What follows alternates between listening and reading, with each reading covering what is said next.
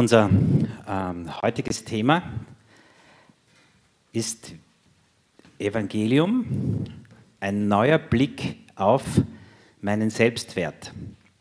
Wir sind ja in einer Serie, wo wir uns darüber Gedanken machen, wie das Evangelium unseren Blick auf Dinge unseres täglichen Lebens und Seins äh, verändern kann. Und heute geht es um den Selbstwert. Wir kennen alle Leute, die sehr selbstbewusst sind, geborene Entertainer und Bühnenmenschen, die findet man immer im Zentrum des Geschehens. Jeden Tag Sonnenschein und fast alles ermutigend.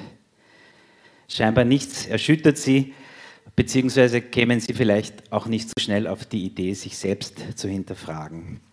Wir kennen aber auch ganz andere Persönlichkeitstypen, eher leise Menschen, zurückhaltend, höflich, tiefgründig, vielleicht nicht so ganz leicht einzuschätzen deswegen und die meiden das Rampenlicht, sagen vielleicht gelegentlich Ja, um einer Auseinandersetzung zu entgehen.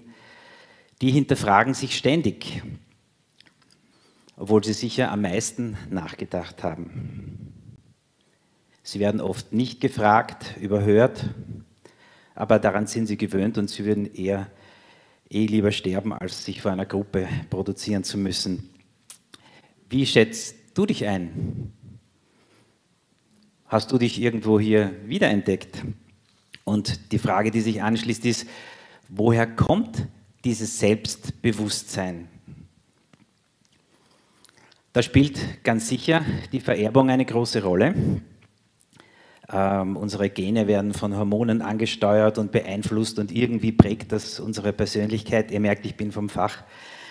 Äh, Jung, Carl Gustav Jung hat das bereits in den 1920er Jahren eingehend untersucht und diese Einteilung in introvertierte, also nach innen gerichtete oder extrovertierte Menschen getroffen. Das ist uns sicher schon irgendwann mal begegnet aus heutiger Sicht würde man sagen, da gibt es eine Skala. Auf der einen Seite sind Menschen, die nach außen gerichtet sind, auf der anderen nach innen gerichtet und du und ich, wir sind irgendwo da dazwischen und fühlen uns dort zu Hause. Also es gibt eine genetische Veranlagung, die irgendwie dieses extrovertiert, introvertiert bestimmt. Aber nicht nur das. Nach aktuellem Wissensstand kann man nämlich kein Gen festmachen, das irgendwie für Selbstbewusstsein, Selbstwert, Selbstgefühl, alles so Begriffe verantwortlich ist. Das wäre natürlich auch viel zu einfach. Die meisten Psychologen sind sich einig, dass die Erfahrungen unserer ersten Kinderjahre sehr stark prägen. Und in der Bindungsforschung ähm, geht man davon aus, dass die, die Prägung der ersten Jahre über eine sichere oder unsichere Bindung in den ersten Jahren massiv ähm, dieses, dieses Thema oder diesen, diesen Aspekt unseres Lebens beeinflusst. Also könnte man zusammenfassend sagen, so wie du bist, so wie du tickst, ist wie so oft eine Mischung aus dem, was an Anlage da ist und an Prägung in den ersten Jahren kommt. Und nun die Frage, hat auf diese durchaus biologische oder psychologische Herangehensweise das Evangelium Einfluss? Macht das einen Unterschied. Ich finde das durchaus sehr interessant. Ich meine, im Grunde genommen funktionieren ja Religionen und Kulte alle nach dem gleichen Prinzip. Oben an der Spitze steht irgendeine Gottheit, ähm, die ist erhaben und mächtig und schafft alles mühelos, was dir und mir so von Montag bis Sonntag Probleme macht.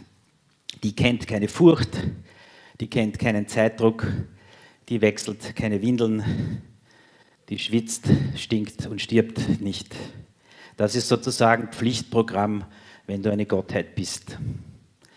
Und ganz ehrlich, wenn man uns so singen hört, könnte man meinen, so ist das halt. Groß ist unser Gott, Herr der Ewigkeit.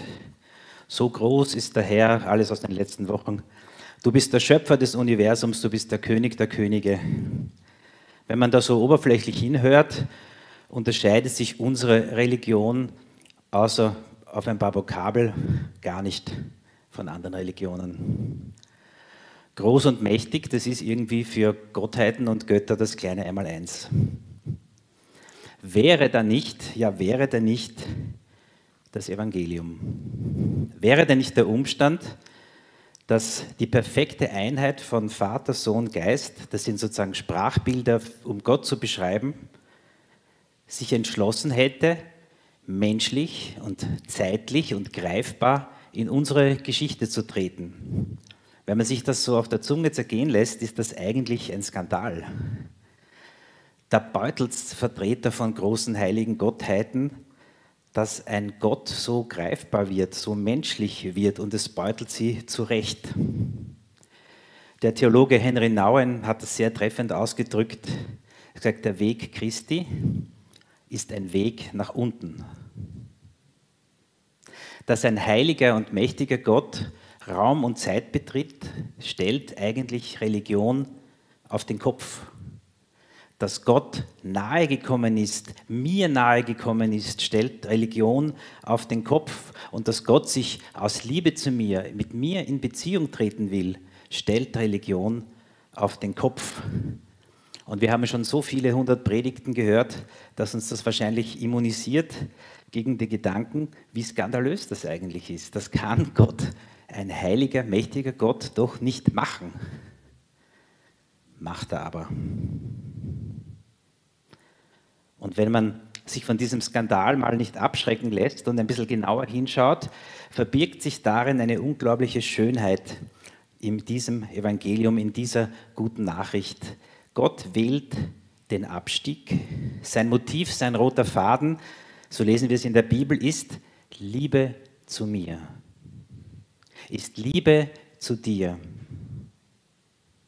Unsere Versuche mit unseren eigenen Händen irgendwie eine Brücke zu Gott zu bauen, die müssen scheitern. Was wäre Gott für eine lächerliche Karikatur, wenn das gelingen würde? Schlimmer noch, unsere Versuche, eine Brücke zu Gott zu bauen, bringen uns, wenn wir ehrlich sind, in Verzweiflung und wenn wir nicht ehrlich sind, in ein Doppelleben, in eine Abspaltung, in dem man das eine sagt und das andere lebt. Jesu Abstieg, Jesu Weg nach unten, sein Sterben, Leben, Sterben und auch sein Auferstehen weist uns den Weg in die Gemeinschaft mit Vater, Sohn und Geist. Das ist Evangelium. Das ist das Evangelium, das einen Unterschied machen kann, wie ich selbst mich sehe. Hier triumphiert nicht die Moral, nicht die Frömmigkeit und hier gewinnen nicht die Zähnenzusammenbeißer, Asketen. Hier werden alle gleich, gleichermaßen überrascht von dem unfassbaren Geheimnis, Gott tritt in mein und dein Leben. Hat das eine Auswirkung auf die Art, wie ich mich sehe, auf mein Selbstgefühl, meinen Selbstwert? Ich möchte es gerne an ein paar plakativen Behauptungen festmachen. Eine klassische These, die wir nur allzu gut kennen, ist, du bist jemand, wenn du etwas hast. Hat schon der gute Falco gesungen, wer ist er denn, was hat er denn, wer glaubt er, dass er ist.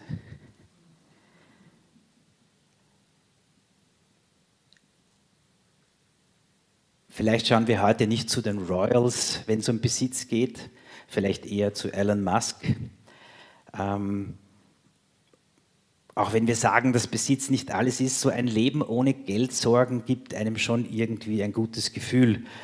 Und angeblich macht Geld aus einem Spinner auch eine gute Partie. Das Evangelium stellt hier diese Wertung völlig auf den Kopf. Das Evangelium sagt genau umgekehrt, gleich sagt es, du bist jemand. Du bist jemand. Deswegen darfst du etwas haben. Dass Jesus sich dir und mir zuwendet, verleiht meinem Leben Würde und Wert. Und dieser Wert besteht auch, wenn mein Besitz vielleicht verloren ist. Arm wie eine Kirchenmaus oder reich wie ein König, weil Gott mir Wert zuspricht, spielt die Besitzfrage eine untergeordnete Rolle. Paulus bringt das treffend auf den Punkt im Philipperbrief im vierten Kapitel.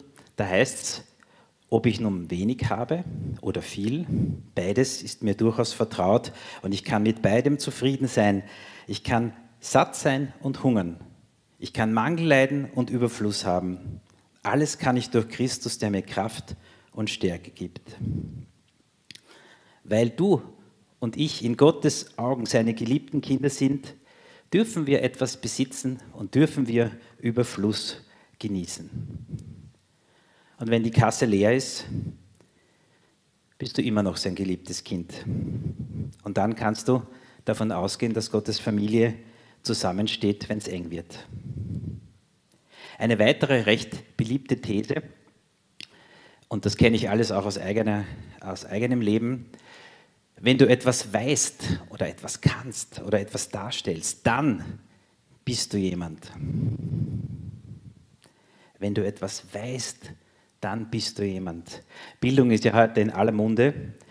Und wenn man schon nicht zu den reichen Menschen gehört, dann wenigstens zu den Schlauen, oder? Wir als Eltern setzen uns mit aller Kraft dafür ein, dass unsere Kinder eine gute Bildung haben, weil wir glauben, dass eine gute Bildung der Schlüssel für ein gelungenes Leben sein kann. Wir investieren unfassbare Energie in die Ausbildung, in der Hoffnung, dass das aufgeht. Ich habe gelesen, Helikoptereltern, die immer um ihre Kinder schwirren, sind out. Rasenmähereltern sind in, die alles wegräumen, damit ihre Sprösslinge auf gemähtem Weg ins Leben gehen. Natürlich wollen wir das Beste für unsere Kinder. Natürlich ermöglicht Bildung Perspektiven. Aber wenn mein Selbstwert an dem vor- und nachgestellten Titel auf der Visitenkarte hängt, dann kann das Eis schon dünn werden. Und wieder stellt das Evangelium diese These auf den Kopf.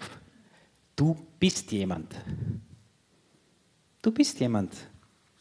Deswegen kannst du dich für was Gutes engagieren, kannst du dein Wissen, deine Gescheitheit und dein Können für etwas einsetzen, was etwas Gutes auf dieser Welt beiträgt. Jetzt egal, ob dir Betriebswirtschaft, Lehre und Latein äh, Freudenschreie entlocken oder nicht, mir eher nicht. Du bist Gottes Mitarbeiterin in seinem Weltprojekt. Du bist jemand. Und deswegen darfst du das einsetzen, was Gott dir anvertraut. Schön äh, zusammengefasst im Petrusbrief, im vierten Kapitel. Da heißt es, jeder soll dem anderen mit der Begabung dienen, die ihm Gott gegeben hat. Wenn ihr die vielfältigen Gaben Gottes in dieser Weise gebraucht, setzt ihr sie richtig ein.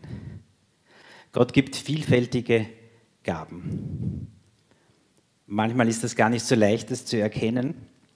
Jungen Menschen bieten sich heute tausend Möglichkeiten, was man studieren, lernen oder machen könnte und leicht bekommt man das Gefühl, im Vergleich zu den anderen äh, kann man irgendwie nichts so wirklich.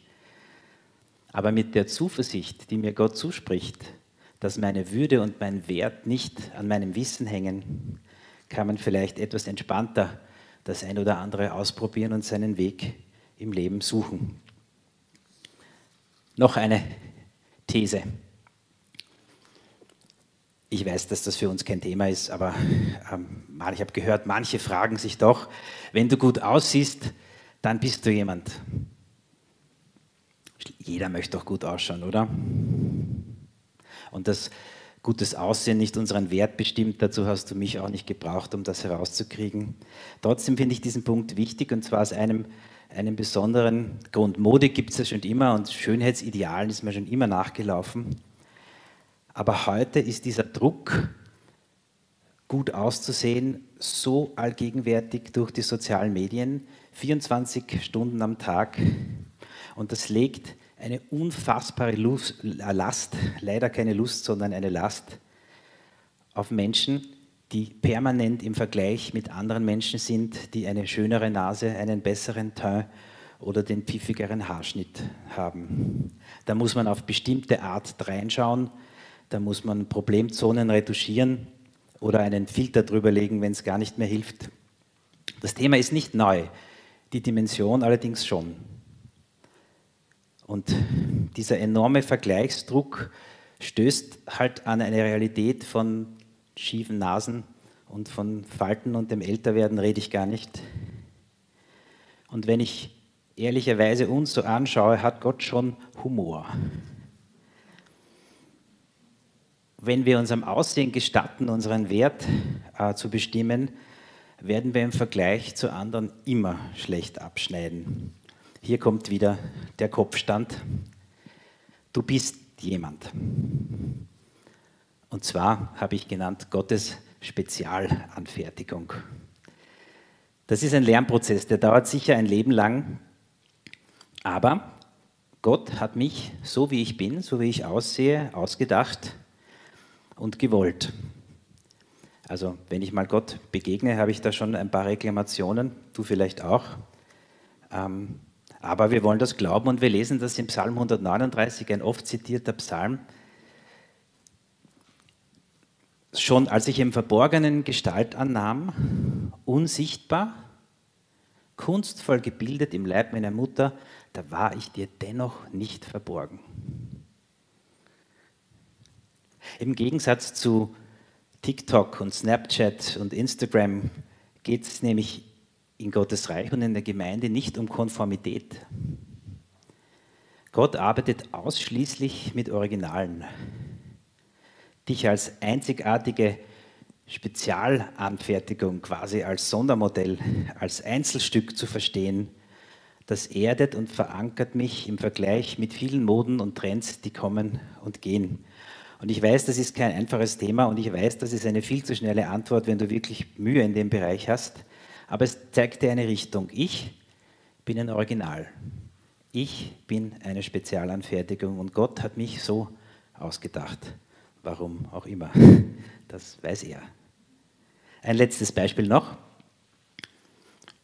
Wenn du so bist wie wir, dann bist du jemand. Vielleicht beobachtest du diese Entwicklung auch. In unserer Welt gibt es so viele unfassbar schwierige und komplexe Fragen und Menschen suchen mehr denn je Antwort im Rückhalt ihrer eigenen Gruppe. Und der Feind sind immer die anderen. Da kannst du jetzt einsetzen die Klimaveränderung, die Corona-Maßnahmen, die EU, die liberale Theologie oder die konservative Theologie, was auch immer. In einer Welt, die man kaum irgendwie begreifen kann und worüber auch man trefflich streiten kann, was da zu tun wäre, da ist es leicht, sich auf die eigene Gruppe zu beschränken und den Finger auf die anderen zu zeigen. Und das macht mich ein bisschen besorgt, vor allem die Radikalität und die Lieblosigkeit. Und es gibt auch in meinem eigenen Freundeskreis Themen, die du mit manchen nicht ansprechen kannst. Jeder lebt in seiner Blase, ich möglicherweise auch. Und vielleicht geht das bis zum Beziehungsabbruch und bis zur Verachtung. Es baut einen ordentlichen Druck, sich konform verhalten zu müssen, auf. Lieber mit den Wölfen heulen, denn ganz schnell geht's, bist du draußen und bist du abserviert. Und wieder stellt das Evangelium diese Perspektive auf den Kopf. Ihr habt schon erraten, du bist jemand. Du bist jemand. Deshalb hat deine Gruppe nicht das letzte Wort. Natürlich sind wir soziale Wesen, natürlich ist unsere Gruppe wichtig. Ich glaube aber schon, dass wir nicht noch mehr Einzelaktivisten und Sonderlinge brauchen.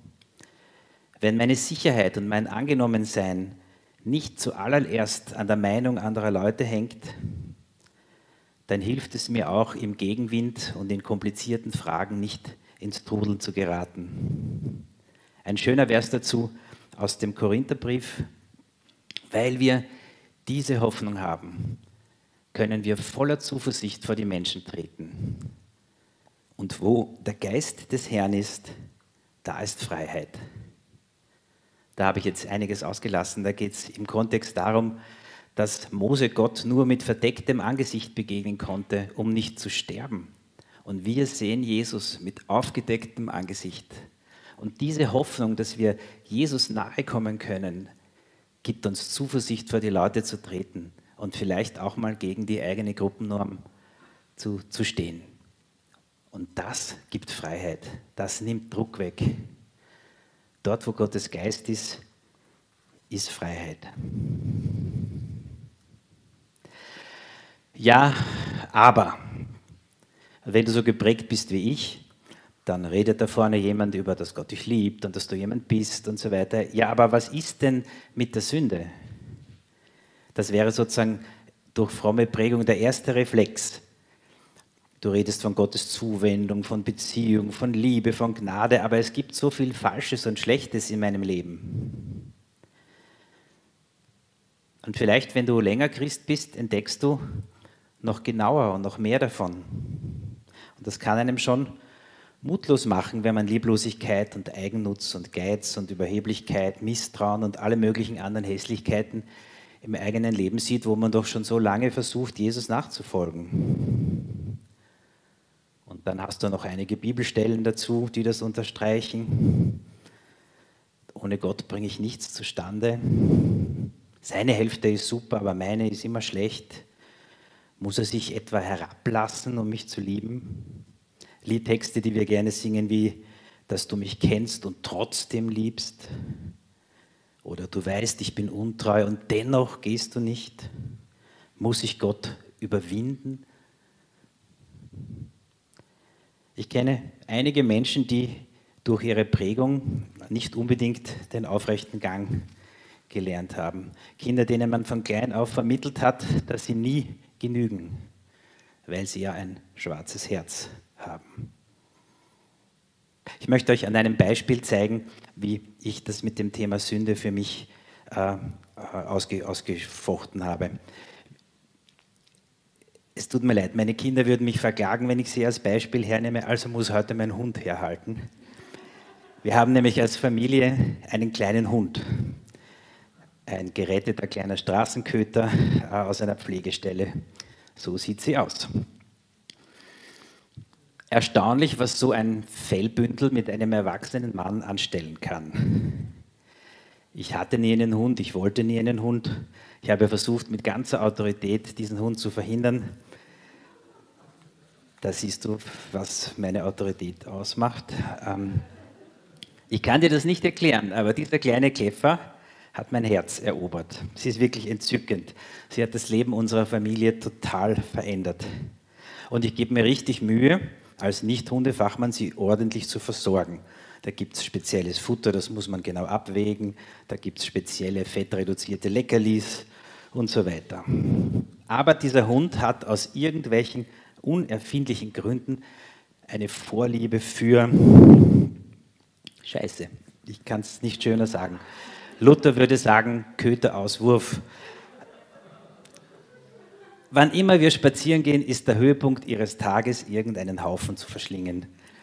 Vorzugsweise in den Geschmacksrichtungen Marder oder Katze. Ich kaufe Diätfutter, fettreduzierte Leckerlis. Nichts im Vergleich für einen leckeren Haufen. Alle Erziehungsversuche scheitern. Ich habe wirklich schon alles Mögliche versucht. Meine Liebe zu Hundescheiße ist enden wollend. Ich muss mich richtig zusammenreißen, wenn ich ihr das Maul ausputzen muss. Aber ich liebe meinen Hund. Es ist ein Hund. Egal wie viele grausliche Haufen noch auf mich warten, ich pflege, füttere sie, wende mich ihr zu, als wäre es der erste Tag. Schließlich ist sie mein Hund. Es ist ein unappetitliches Beispiel, und du wirst es auch nicht so schnell vergessen. Deswegen habe ich noch eine kleine Entspannung für dich. Ein Sonnenuntergang im Waldviertel. Worauf ich hinaus will, ist folgendes. Ist Gott anders? Bin ich zu einer Liebe fähig, zu der Gott nicht fähig ist? Bestimmt nicht. Liebt er nicht tiefer und bedingungsloser als ich es je meinen Hund könnte? Du bist sein Kind. Ich bin sein Kind. Ohne Zweifel freut er sich an mir, ist stolz auf mich und sieht Dinge und Möglichkeiten, die ich selbst noch nicht erahne. Er schreibt mit dir und mir meine und deine Lebensgeschichte. Und ja, manchmal gehören Haufen weggeräumt. Das ist nicht fein aber die machen meine Geschichte und deine Geschichte nicht aus. Das Evangelium entlarvt diese falsche Demut, dieses gebückte Leben als Heuchelei. Es stellt unser religiöses System und unser Denken, wie schon oft gesagt heute, auf den Kopf und es bringt uns zu einer inneren Freiheit, weil Gott uns Würde und Wert zuspricht, der nicht davon abhängt, ob ich etwas habe, etwas weiß etwas kann, gut aussehe oder so denke wie meine Gruppe. Abschließend möchte ich nochmal zurückkommen auf den Beginn mit extrovertiert und introvertiert. Wir kommen mit einer gewissen Grundausrüstung auf diese Welt. Vielleicht bist du eher nach außen gerichtet, vielleicht nach innen, vielleicht so wie ich eher in der Mitte. Niemand ist so wie du. Du bist ein Original. Und dieses Grundnaturell zu bemerken und anzuerkennen und anzunehmen, ist ein wichtiger Schritt. Ich komme darauf zurück, weil in unserer Gesellschaft und auch in unserer Kirche meistens die extrovertierten Menschen gesucht und gesehen werden. Es gibt ja immer was zu tun, zu organisieren, zu präsentieren. Und stille Denker und Leute, die Zwischentöne hören können, sind nicht gefragt, wenn es um Gemeindebuffets oder Bühnenevents geht. Das ist ein großes Thema, das wir hier aufmachen und es ist viel zu enger Zeitrahmen. Deswegen möchte ich dir, wenn das für dich ein wichtiges Thema ist, an der Stelle wieder ein Buch empfehlen. Das habe ich entdeckt und das finde ich sehr gelungen von Deborah Sommer, Die leisen Weltveränderer von der Stärke introvertierter Christinnen. Kleine Empfehlung. Es trifft nicht ganz unser Thema, aber es berührt einen Teil und wenn du an der Stelle raufst und dich fragst, ist das eine gute Ermutigung für dich. Ich komme zum Schluss.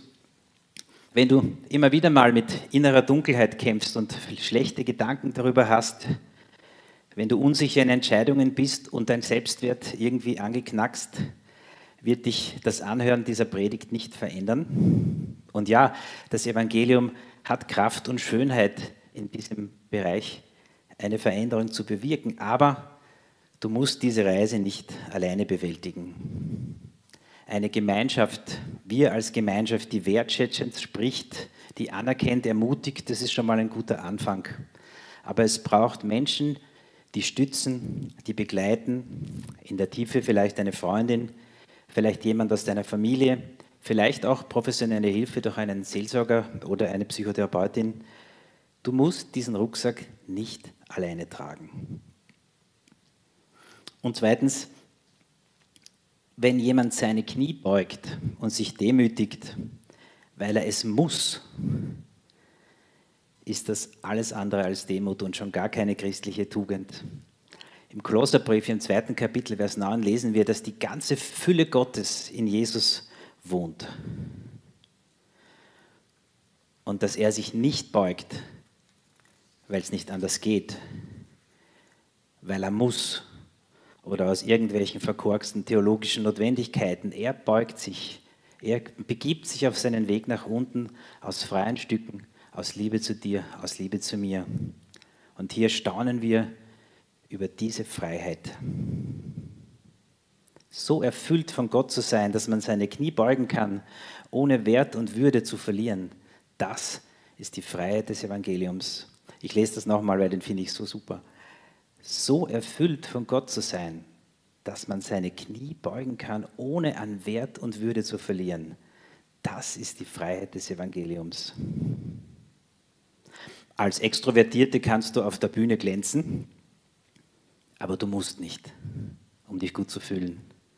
Als Introvertierter kannst du dich hauptsächlich mit dir selbst Dinge ausmachen, aber du musst nicht, um dich sicher zu fühlen. Und ich wünsche uns allen so eine Freiheit. Amen.